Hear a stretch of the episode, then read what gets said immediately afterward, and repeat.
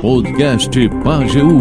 Informação é tudo. Filhos, internet e redes sociais é o tema no debate de hoje.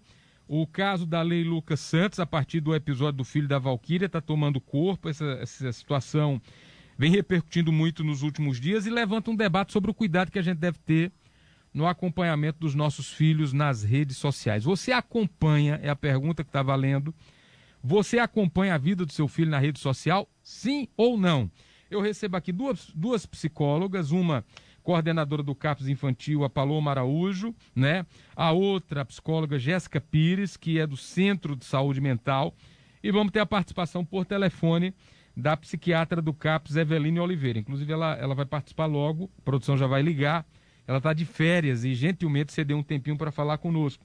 Esse tema leva muita demanda, antes da gente ouvir a psiquiatra é, Paloma, esse tema leva muita demanda para o CAPS de crianças que têm problemas de ansiedade ou até depressão, porque estão muito agarradas no aparelho celular, nos aplicativos? Bom, sim, é uma demanda recorrente.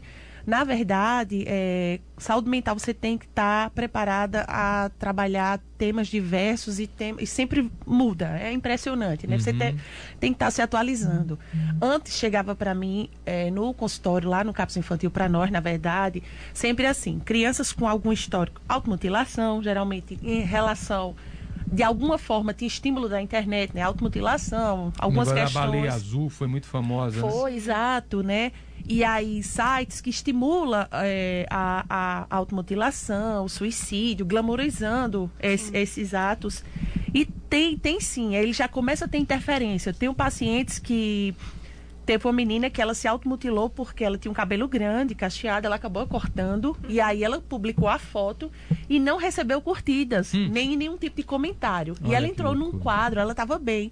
E esse quadro retornou com mais força mediante a essa verificação que ela não teve da aprovação social. Exato, né? a aprovação social. Absurdo. Né? Bom, eu já estou na linha com a doutora Eveline Oliveira, que é psiquiatra do CAPS, para nos ajudar a entender. Ela abriu uma janela nas férias dela, quero agradecer a gentileza.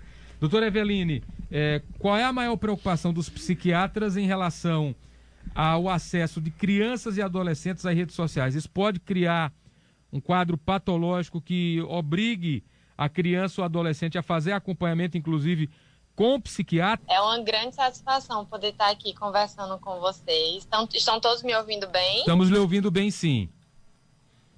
Certo. Vamos lá falar um pouquinho sobre esse tema. É uma preocupação muito grande, né?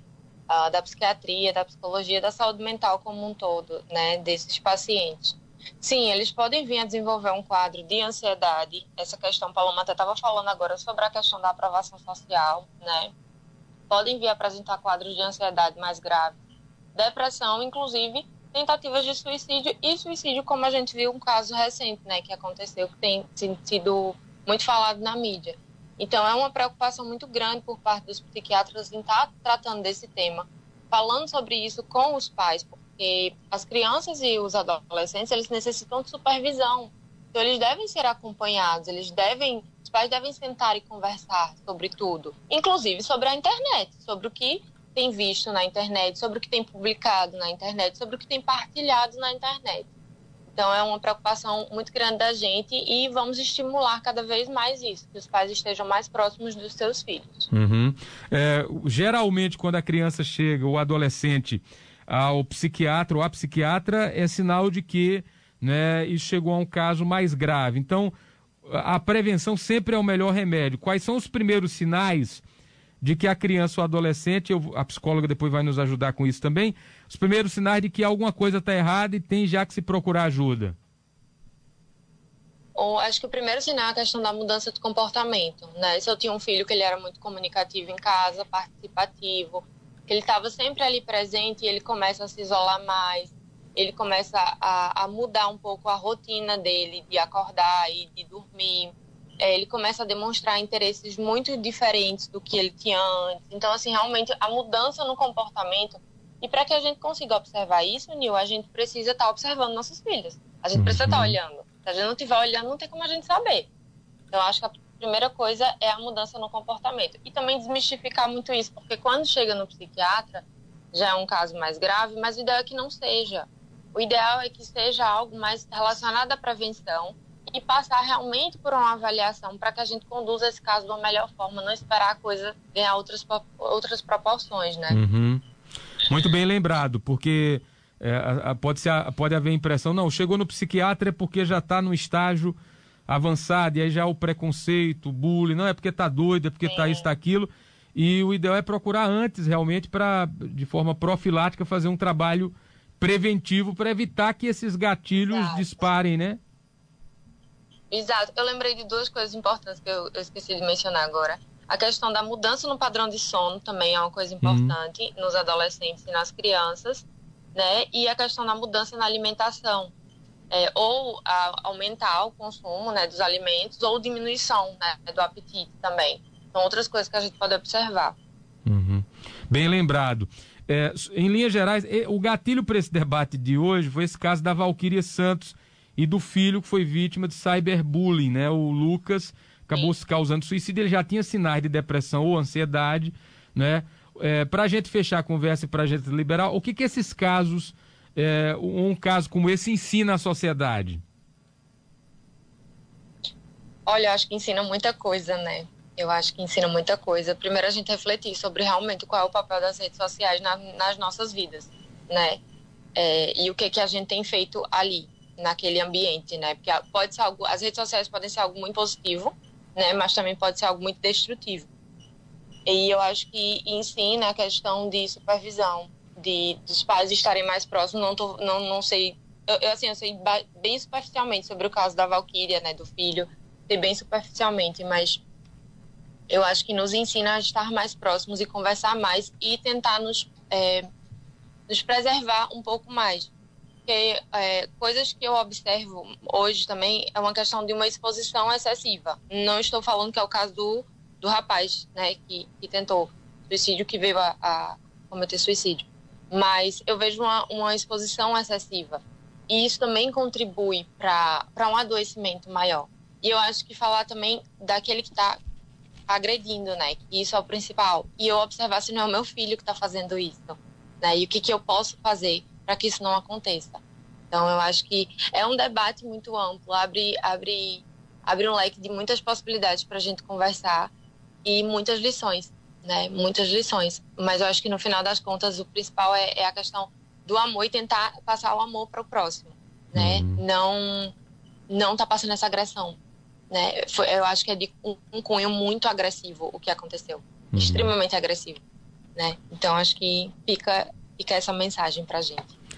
Uh, doutora Eveline, muito obrigado por ceder algum tempo para nós em meio a seu período de descanso. Bom descanso aí, a gente continua à disposição. Muito obrigado.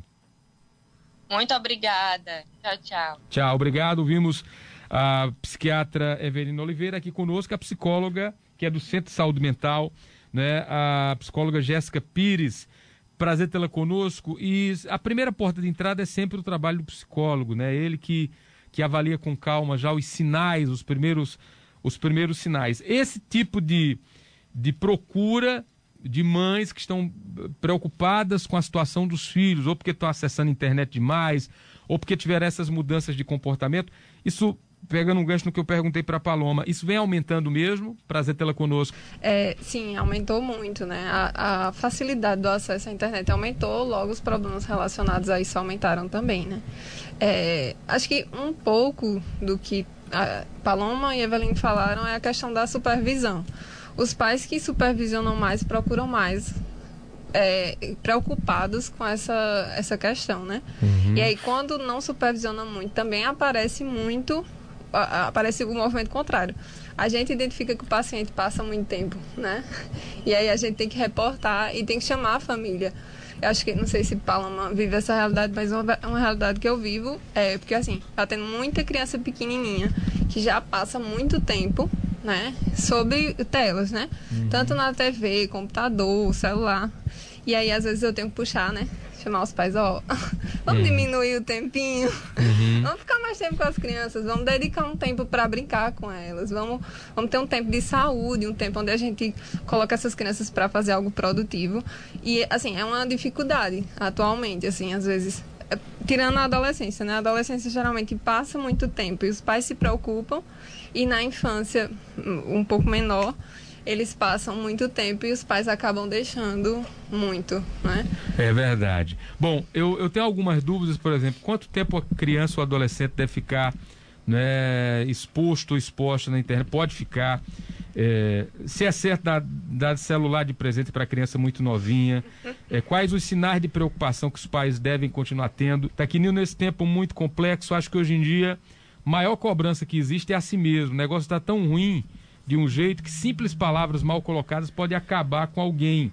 Está dizendo aqui a Mirelle Barbosa. A Vérica, a, a Vera Beatriz, deve ser isso, ou Vérica, está dizendo o seguinte, é Vérica mesmo. Está dizendo que tem um filho de 10 anos e a fase dele ainda é de assistir muito YouTube e jogos. Não consigo acompanhar 100%, mas sempre oriento a ele do que, que, é, do que, que ele pode ver.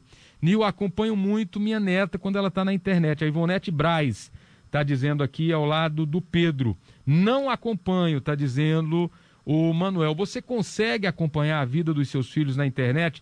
Nil, eu digo a eles que vejo tudo que se passa no celular deles, está dizendo aqui a Dani. Será que essa estratégia dá certo? Você cuida da vida dos seus filhos ou acompanha a vida dos seus filhos na internet? Sim ou não? Vamos ao povo falando, diga no zap. Bom dia, Nil Júnior. Júnior, eu sou vó. Se dependesse de mim, eu não daria telefone para criança antes dos, dos, dos 15 anos. Eu não, se fosse do meu gosto, né? Que eu criei o meu, criei cinco sem pai, mas não tivesse problema. Se fosse hoje, jamais eu daria telefone para meus filhos.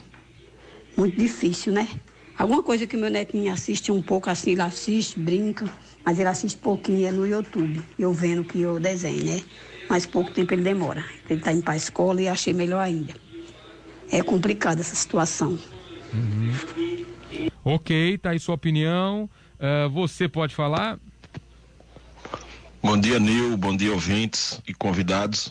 Aqui é Gleice Pedro da Queimada Grande.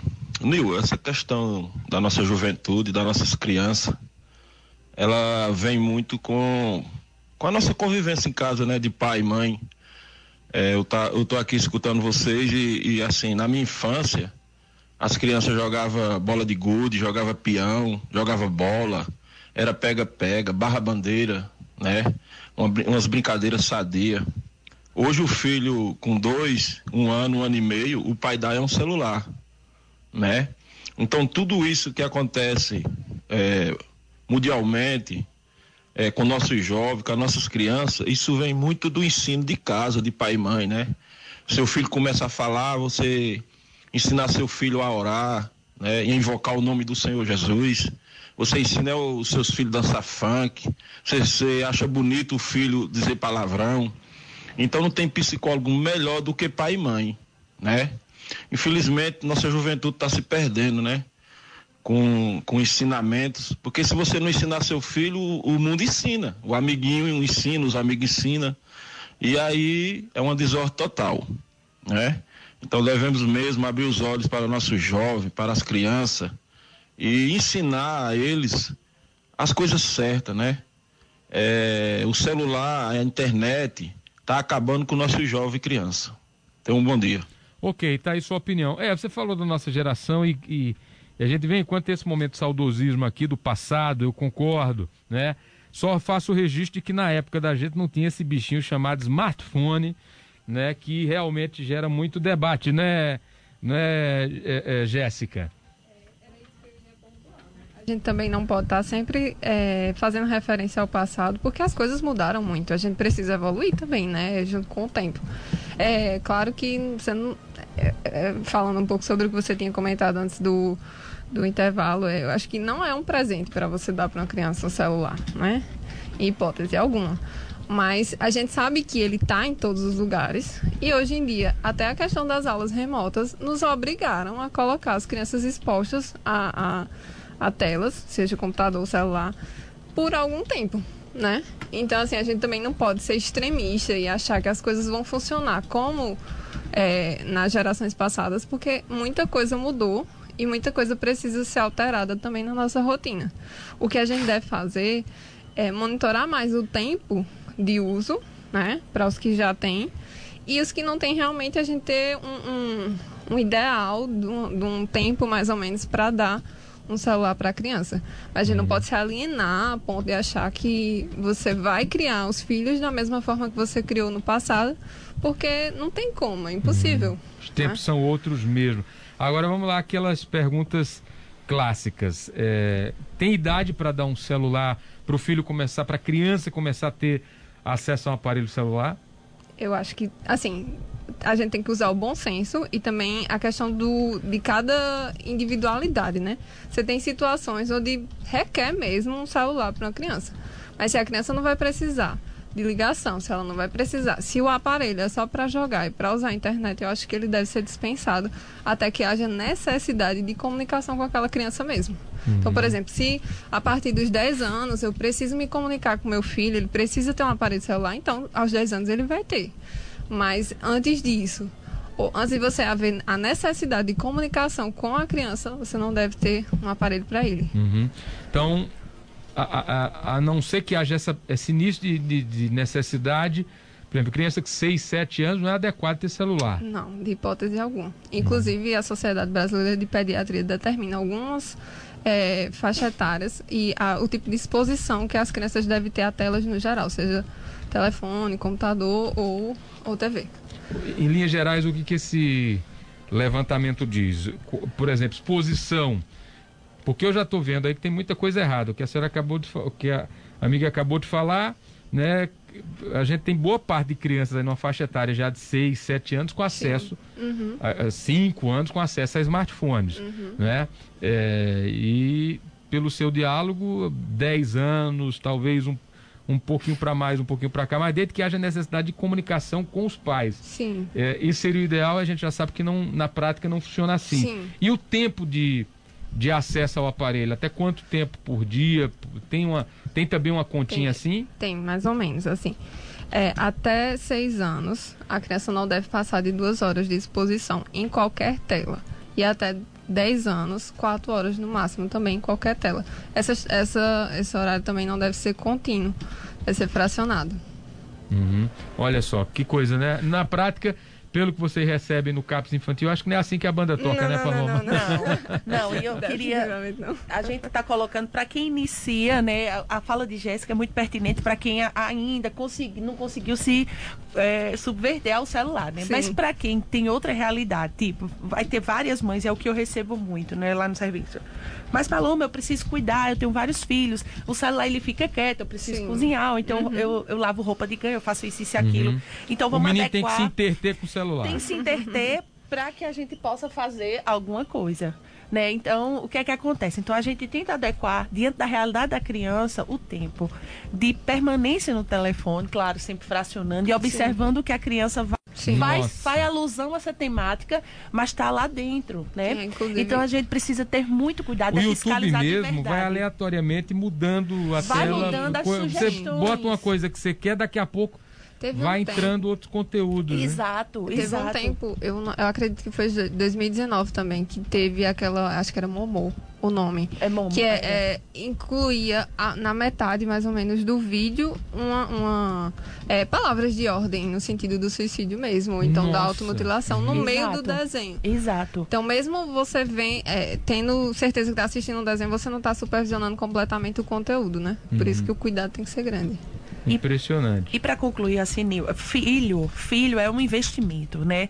É, independente da sua realidade, da sua condição financeira e tudo mais, é um investimento para o mundo, né? A gente uhum. não está pensando de uma troca, eu estou investindo e vou receber algo. Não, você está investindo em algo para o mundo, né? Sim. E aí você precisa entender que você precisa disponibilizar um tempo seu para é, conversar com seu filho, estar presente, não é quantidade de tempo, é qualidade, qualidade. de tempo que eu estou presente tempo. com meu filho. Né? A partir do momento que eu, que eu amplio o horizonte dessa minha criança, é, automaticamente ele vai dispensando o celular. Se eu incluo ele na atividades de vida diária, em casa. Uhum. Né? Quando, quando, eu, quando eu comprometo, chamo meu filho para os compromissos do dia a dia, quando eu falo sobre a educação e estou junto monitorando, Sim. né? Você começa a responsabilizar seu filho e isso aqui vai perdendo né, o valor. É. Agora tem que investir. uhum. tem que vigiar. Uhum. Perfeito. Vamos para o zap aqui, muita gente querendo falar. Pedro Araújo, diga. Bom dia, Nil Júnior. Bom dia aos debatedores e debatedoras. Nil, eu acho um erro muito grande você pegar uma criança que não, não aprendeu nem a ler, podemos dizer assim, entregar um celular para estar tá jogando. Um joguinho com uma coisa ou outra no celular. Começa de novinho. Eu me desculpe aqueles que, que não com, é, é, têm a mesma opinião que eu tenho, mas eu acho também um erro enorme um pai dizer eu vou dar ao meu filho o que eu não tive é. na minha infância. É verdade. Aí, porque não teve um telefone é, com celular, com, com Android, coisa e tal, na sua infância, o filho vai ter. Eu acho um erro dizer, meu filho não foi para uma festa, um, um, adolescente assim de seus 14 anos, 13, 14, meu filho não foi para uma festa porque eu não fui na minha infância. Eu acho um erro. Você tem que ensinar o filho a lutar para ter. Né? Não tem um, um velho ditado que diz, dê o anzol, não dê o peixe. Ensine ele a pescar. Né? É um erro grave você pegar um celular e dar uma criança. Por isso está acontecendo. Esse caso da, do filho de Valkyrie, isso é um dos que nós conhecemos. Né? Existem vários e vários aí Brasil afora. Né?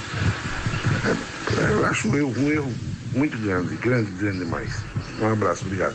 Um abraço, Pedro. Eu que agradeço, bem observado, né? Uhum, Essa coisa sim. de compensação do pai que não teve, quer que o filho tenha, é, a gente esquece o poder do, mão, do não também, né? Sim, sim. Infelizmente, eu acho que é uma coisa que está acontecendo muito nessas gerações, porque é, o consumo acabou sendo uma coisa muito visibilizada atualmente, né? É uma forma consome... de amor, né? Isso, é. aquilo que eu te oferto, eu te amo. Né? Isso, tu exatamente. me pede, eu dou, eu te amo. Uhum. Faz essa questão da troca. E às vezes, a, quando se depara com precisar dizer o não, é, responsabilizar a criança por não obedecer, né? Ah, mas é porque não obedece, sendo que desde da, de pequenininho não ensinou, não limitou. Infelizmente, é muito pertinente esse comentário. Uhum. Pois é. Vamos, vamos lá, muita gente opinando aqui. Você pode falar? Bom dia, Nil. Bom dia, Nil. Oh, eu acredito que é uma responsabilidade também para os pais. Já tem tantas, né? Entre todos. Agora se tornou um tempo mais complicado para a gente. Tá é, porque todo mundo tem celular, o seu filho quer celular, mas claro que não é porque quer que a gente tem que dar um celular à criança logo cedo, a gente tem que ver qual é o momento certo para dar o celular à criança, né? E uhum. quando der, a idade certa, quando der, saber estar tá ali olhando, orientando ele o que deve e o que não deve usar, assistir.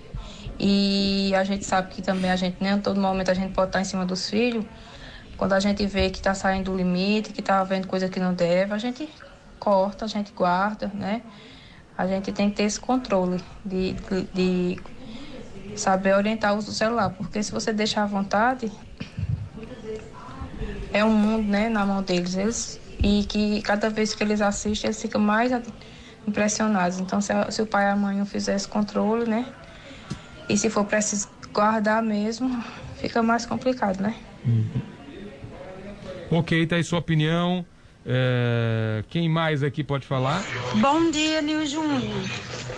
Acompanho sim. Infelizmente, vivemos num tempo é, de tecnologia, onde nossas crianças, infelizmente, muitas vezes, na questão de escola, essas coisas, precisa de um telefone. Isso não significa que a gente dê um telefone para a criança passar o dia inteiro, que não nada justifica, né? É, e muitas vezes, sim, é, hoje é complicado para a gente, porque o pai e a mãe educam, sim, seus filhos, como se deve educar. Só que, infelizmente, o mundo oferece coisas diferentes. E para eles, para uma boa parte, ou a maioria, muitas vezes é melhor seguir o mundo do que seguir o ensinamento e a educação que o pai e a mãe dão, né? Então é mais fácil para ele seguir o que o mundo diz e pede do que o que o pai e a mãe ensinam. Hum. Infelizmente, uma boa parte dos jovens é assim.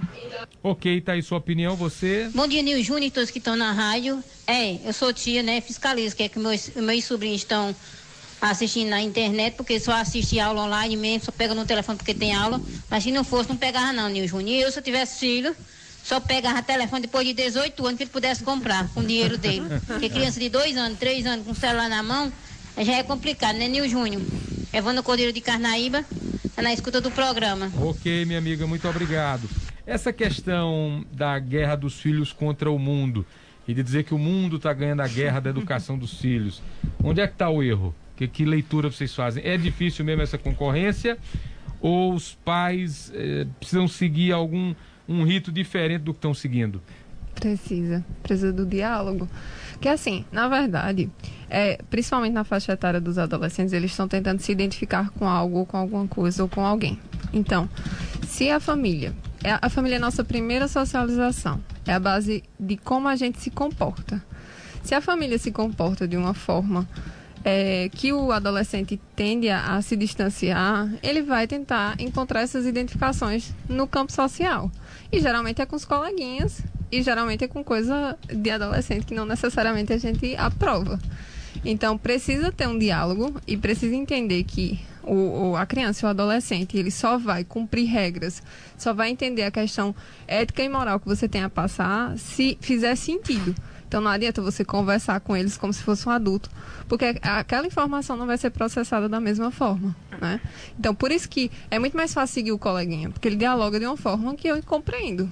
Uhum. E sem, sem conflito, né? Sim. Porque é muito fácil encontrar os meus iguais, né? Estando na escola, então não tem conflito. Aquilo Sim. que eu falo é validado, Isso. diferente dos meus pais que há conflito, uhum, né? Exatamente. E ele, eu recebo não, que é extremamente desconfortável, por Sim. isso que é tão colhedor. Na verdade, desde que o mundo, desde, é, que, desde mundo é que mundo. começou a área da tecnologia, a entrada da rádio, da televisão, houve sim essa preocupação sim. com a questão da educação, o que é que a televisão trazia. Tem até uma charge que fala que a televisão nos anos é, 40, 50, na entrada, estava tirando sua alma, né? Sim. E a gente vai viver eternamente bombardeado com a tecnologia. Agora é mais rápido, né? Que o processamento é extremamente rápido. Sim. E a divulgação da tecnologia. Cabe a nós, núcleo principal de educação e cuidar dos nossos filhos ou dos sobrinhos, netos, enfim, é, ter certeza, passar os nossos valores, não ter medo de dizer não, mas é um, um, um, um não dialogado de acordo com a idade, né? Escutando também o outro lado, sim, né? Sim.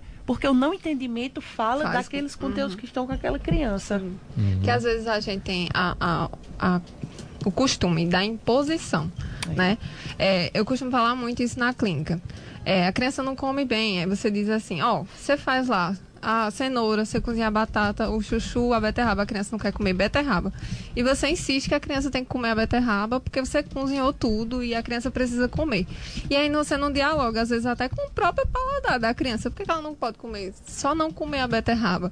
E aí eu, eu trago muito isso para os pais é você abrir a possibilidade de dialogar, de ouvir aquela criança ou adolescente, sem também prejudicar, né? Se ela não comer a beterraba, não vai ter grandes prejuízos. Qual é o, o assim, dentro do, da hipótese que você tem ali, qual é o prejuízo de não comer a beterraba? E às vezes a gente trabalha muito com a imposição, não, vai, vai fazer, porque tem que fazer. E aí a criança não entende aquilo e acaba criando resistência é, naquele conteúdo. Então, se você dialoga, se você participa, se você tenta ouvir, também tenta entender a, a aquele sujeito que também tem gosto, tem paladar, tem é, suas próprias opiniões já querendo ser formadas, se você tenta ouvir, tenta ali encontrar um caminho do meio, isso vai ser mais fácil para aquela criança não, não tentar procurar solução fora do teu ambiente de casa. Uhum. Muita gente opinando, diga lá. Parabéns, Paloma, parabéns a, a Jéssica, parabéns a todos vocês. Olha, é que nem Paloma falou, que os pais hoje em dia não curtem mais os filhos, não acompanham mais os filhos. Quando a criança está chorando, dá um celular para não ouvir nem o choro da criança. Então essa criança não está tendo acompanhamento dos pais, não vai curtir os pais. Que, que é curtir? Você brincar com ele, você brincar de bola, você brincar de boneca. Hoje não tem. Os pais não brincam mais, as mães não brincam mais de boneca com as filhas. Ah, isso é do antepassado. Não, gente, não é do antepassado, não. Eu, graças a Deus, Paloma me conhece muito bem. É, e eu, graças a Deus, apesar de ter tido uma vida muito, assim, trabalhosa, mas Agradeço muito a Deus, acompanhei minha filha e hoje ainda acompanho minha filha, devido ao problema de saúde que ela tem. Acompanho e estou feliz. Sou feliz em acompanhar minha filha, porque se nós, mãe, não acompanhamos os filhos no crescimento, num problema de saúde, quem é que vai acompanhar? Ninguém, né? Parabéns para vocês todos. Ok. Muito obrigado aí por sua opinião, importante também. São muitos relatos, né? Uh, você pode falar. Bom dia, Nil Júnior. É, a culpa é dos pais. Perdi criancinha, fica dando celular aos filhos, eu sou contra. Uhum. Um cheiro. Ok, amiga, obrigado. Bom dia, Nil, Vilma Lúcia e a todos aí presentes. Olha, eu não sou uma mãe rígida, porém fiscalizo bastante o que a minha filha assiste e uma das coisas que eu não dou é liberdade demais, principalmente em relação à internet. Ok, obrigado. Oi, Júnior, bom dia. Nil Júnior, queria que você comparasse aí com a CELP para vir acender uma luz aqui. Essa quer que eu acenda a luz. Vou acender já. Oi. Eu abro os olhos sim com, meu, com minha filha no celular, uma de 13 anos que eu tenho. Graças a Deus. Tem que ensinar as coisas boas, né? Bom dia. Fátima do Sítio Serrinha. Obrigado, Fátima. Mais um relato aqui, diga. Bom dia a todos do debate. Sim, eu acho sim de você, da gente dizer assim, eu vou dar o que eu não tive na minha infância para o meu filho. Porque assim, a gente tem, tem que pensar em coisas boas, em um brinquedo, em uma diversãozinha, você sair, brincar com eles, entendeu? Coisas que a gente não tinha. Mas o meu menino tem oito anos. Pessoas perguntam, por que você não deu um telefone a seu filho ainda? Não. Por quê? Ele precisa de um telefone? Precisa, na hora de estudar. Na hora de um joguinho, tem a hora, tem o tempo dele jogar. E eu sempre estou observando o que ele joga, o que ele está fazendo mas sobre, sobre estar em casa, é, de televisão demais, em joguinho demais, não. Ele faz as tarefas, levanta, faz as tarefas, aí eu boto ele para fazer alguma coisa de casa, me ajudar, se movimentar, né? Depois tem a horinha de assistir seus desenhos, tem a hora de brincar com seus brinquedos, no quintal, entendeu? Eu acho que toda criança tem que ter o, tem que ter o, o tempo para tudo. Sim. Não ficar só muito tempo numa televisão, num, num, telefone. Isso acaba com a visão da, da criança. A gente é, brinca muito com a criança, com o meu filho. A gente somos pessoas de sair com ele. Meu esposo brinca muito de bola. Sempre ele anda de bicicleta. E assim a gente curte bastante. De umas formas boas, entendeu? Eu sou Marcelene do São Cristóvão. Ok, essa mãe que divide bem o tempo está de parabéns, né? Uhum. Ela está de parabéns, ela alcançou aquilo que a gente deseja na clínica, né? Sim. E nada mais é o, o grande presente que, que essa família recebe é a saúde mental, né? Uhum. Dos seus filhos, né? Porque, na verdade, um esforço que você faz, isso colabora muito para o futuro, o futuro dessa, dessa criança, desse adolescente. Uhum. Muita gente querendo falar, uh, Nil, sem contar que tem criança que tem um show de conhecimento no celular. Luciete Ramos, isso é cognitivo e de estímulo, né, Paloma? Porque a gente, no tempo de gente menino buchudo, não, eu não tive esse estímulo do celular, por exemplo. Uhum. Mas hoje você vê amanhã, ah, meu menino já tem, tem três anos, não, três talvez seja exagero, mas quatro, tem cinco, e já mexe tudo no celular. Acha coisa que eu nem sei, isso é muito comum de ouvir. Mas é porque você vai entregando aquilo, o menino vai criando estímulos, né? Sim. É exato, e é muito fácil. Você, assim, você acaba, ele vai sendo estimulado positivamente, né? Uhum. Porque é atividade colorida, apresenta Sim. musiquinhas, sons, aquela história toda, né? Mas quando você passa para o papel, que onde esse conhecimento tem que ser verificado na escola, e aí gera uma certa dificuldade, porque uhum. dá mais trabalho. Você vê um, uma série de crianças com, entre aspas, preguiça, Sim. desestimulado para fazer atividade, porque gera esforço. Escrever gera esforço, né? uhum. né? E aí a gente, a gente, tudo com equilíbrio é necessário. Eu falo para as mães que o dano já se instalou no celular, né? Crianças que já fazem uso do, tel do telefone, então fazer o desmame, porque tem crianças que têm crise de abstinência quando você retira o celular. Uhum. Crise de choro, falta de apetite, crise de ansiedade, mas é necessário, né? Porque o outro dano se apresenta, Sim. danos sociais, de Sim. comunicação. Essa questão dos danos sociais, os meninos já estão é, muito isolados, né? Tendo Sim. menos convívio social numa fase onde isso é importante. Sim. E ainda tem o celular no meio. O que é que vai ser dessa geração, Jéssica, se a gente não toma uma providência em relação a isso? É, isso assim, já se já se tem ideia de que a gente vai ter efeitos negativos da pandemia por pelo menos 10 anos, tanto na educação tanto no desenvolvimento cognitivo e social dessas crianças, né? É, a gente precisa estimulá-las ao máximo dentro daquilo que é possível e dentro daquilo que é, é viável no, no, contexto de cada lar, né?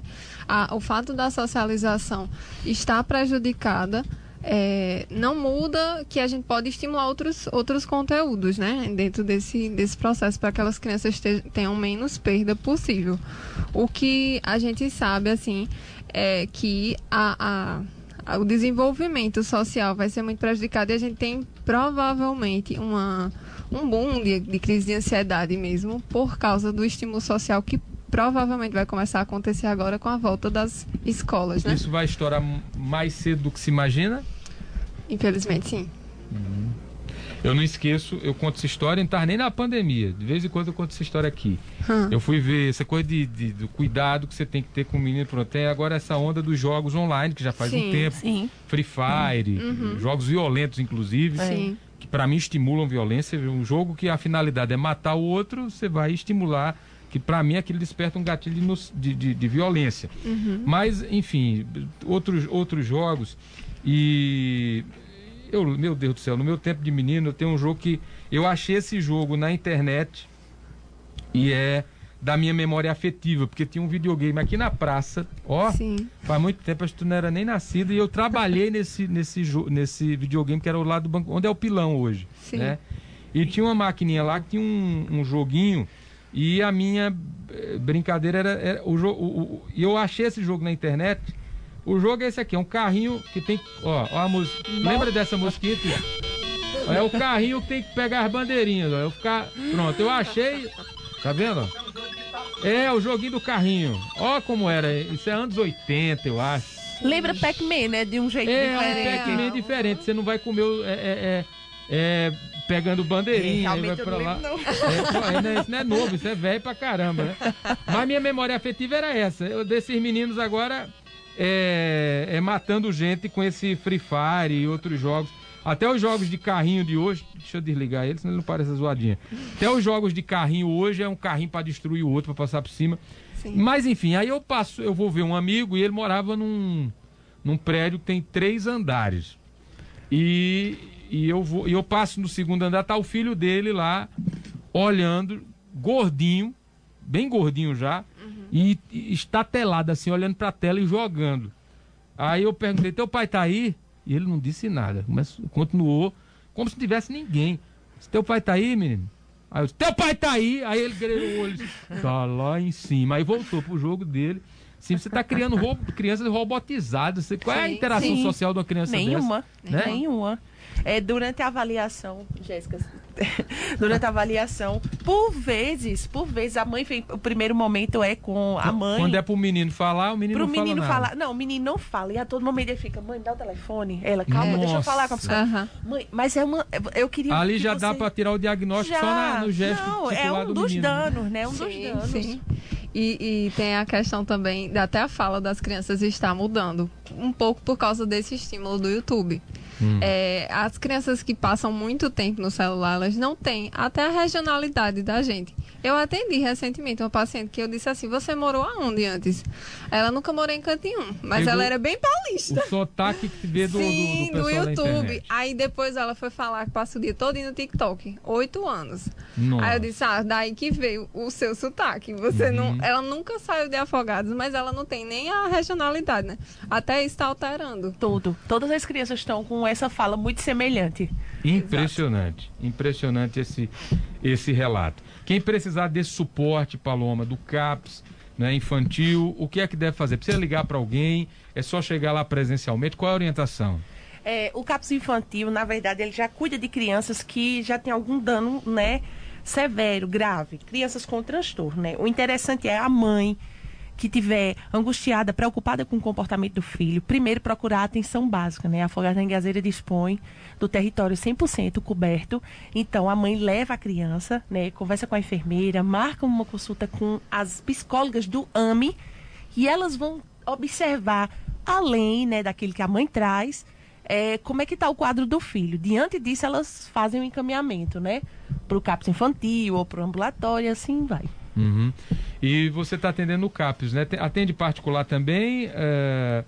Ô, Jéssica? Não, não. Não, por hora Só... no CAPS, né? Não, é no Centro de Atenção à Saúde só. Hum, no Centro de Atenção à Saúde. Mental. É. Mental, né? Muito bem, e está lá à disposição. Isso, todos os dias. Todos Agora não, os que eu tô de férias também. Ah, tá de férias também. Então... Agora não, que eu tô de férias também, mas é, em setembro eu volto a retomar os atendimentos. É, lá a gente encontra-se com Maria Luísa também, é outra psicóloga. Uhum. E atualmente estamos com estagiárias da, da, tanto da Faciste quanto de outras universidades também, Uhum. é, para atender a população. Gente, parabéns pelo trabalho, tá? Muito Mais uma obrigada. vez. Muito obrigada, Nil Júnior. Muito obrigada pelo Muito espaço. importante a gente estar tá falando sobre isso. Porque sabemos que a gente pode fazer a diferença na vida de alguém, né? Salvar um jovem e ajudar uma família. Exatamente. Muito obrigada. Muito obrigada pelo Mudança espaço. de comportamento no filho, você já sabe, procure o apoio do CAPS, procure esse apoio antes que seja tarde. Essa é a grande Isso, questão. exato. né? Exato.